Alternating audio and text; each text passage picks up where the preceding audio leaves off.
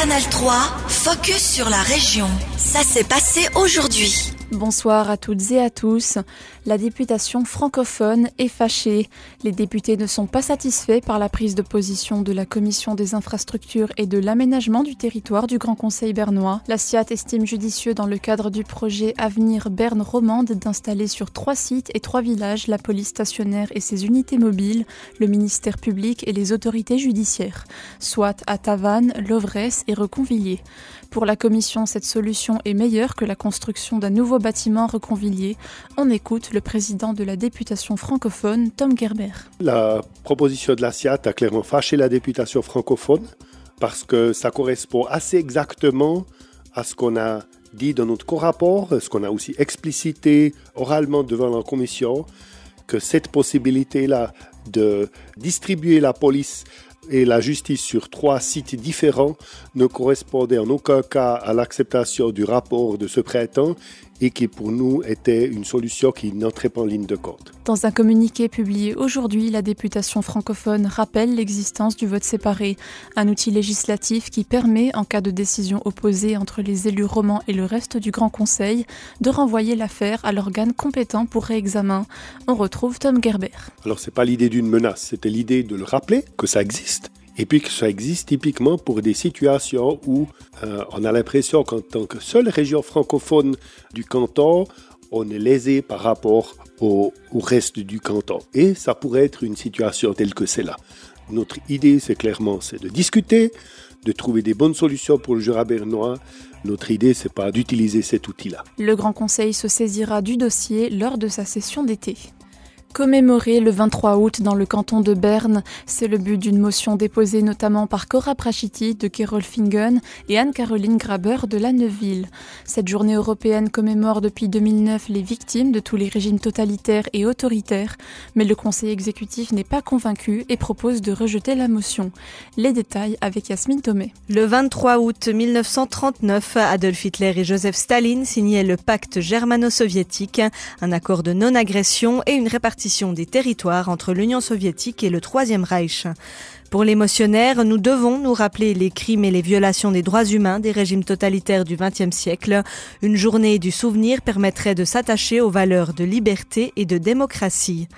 Mais pour le Conseil exécutif, cette journée du 23 août ne figure pas sur la liste des journées internationales de l'ONU. Elle reste donc peu connue du grand public et une communication à ce sujet du canton de Berne ne changerait pas grand-chose. Le gouvernement dit ne pas avoir pour tradition de décréter des journées du souvenir et ne veut pas se lancer dans cette habitude. Il préfère s'en tenir aux jours fériés officiels. Selon le Conseil exécutif, déclarer une journée cantonale du souvenir le 23 août n'aurait aucun effet juridique et n'apporterait pas de valeur ajoutée. Merci Yasmine. Le Conseil exécutif précise finalement que les générations à venir doivent être informées sur les régimes totalitaires. Ces thèmes font donc partie des programmes scolaires. Ce sera finalement au Grand Conseil de se prononcer sur la motion. Diger manque de soutien pour aider l'Ukraine. La fondation de Tavan, spécialisée dans les machines de déminage, fait face à un nouvel obstacle pour livrer ces machines en Ukraine. Déjà en octobre dernier, le département des Affaires étrangères a classé ces engins à double usage à des fins civiles et militaires. La livraison n'a donc pas pu se faire. Et les difficultés continuent. La fondation Diger demande une aide financière au DFAE pour organiser une nouvelle production de machines de déminage en direction de l'Ukraine. Mais depuis décembre, aucune nouvelle. Ce silence inquiète le directeur de la fondation Diger, Frédéric Guerne. Selon lui, la Suisse risque de rater une opportunité de redresser son image dans le contexte de cette guerre. Le but, lui, reste le même, livrer deux machines en Ukraine d'ici la fin de l'année.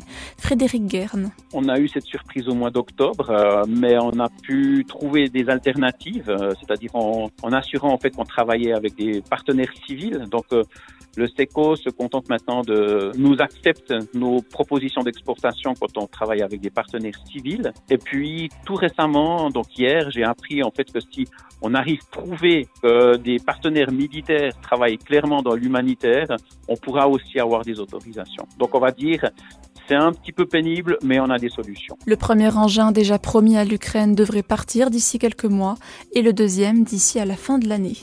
S'engager pour une agriculture plus durable au Zimbabwe, un projet mis sur pied par l'association biennoise Mobaya Eco-Village. On retrouve à sa tête Muriel Beck-Kadima, ancienne conseillère de Ville Verte et actuelle juge au tribunal administratif fédéral. Sous sa casquette de présidente de l'association, elle s'engage profondément pour une région du Zimbabwe où l'accès à l'eau et à l'agriculture n'ont jamais été simples.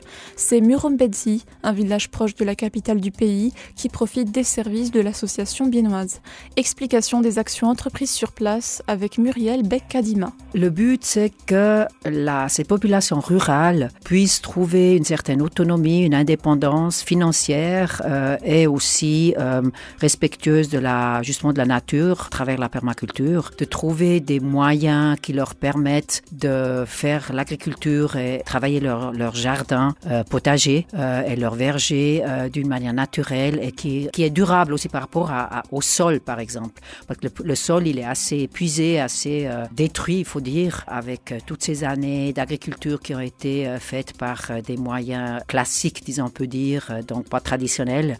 Donc classique, ça veut dire justement de la chimie, des herbicides, etc. Et de leur donner une, une, une, possibilité de trouver des moyens faciles, parce que finalement, la permaculture, c'est assez facile. C'est intense en travail, mais c'est facile. Et de comme ça, peut-être redonner aussi un, un, environnement qui leur permette de rester au village et de ne pas avoir à émigrer ou bien aller dans les villes pour trouver du travail ailleurs, mais de vraiment pouvoir rester euh, sur place. C'était Muriel Beck-Kadima, présidente de l'association biennoise Moubaya Éco-Village. Retrouvez son interview complète sur ajour.ch.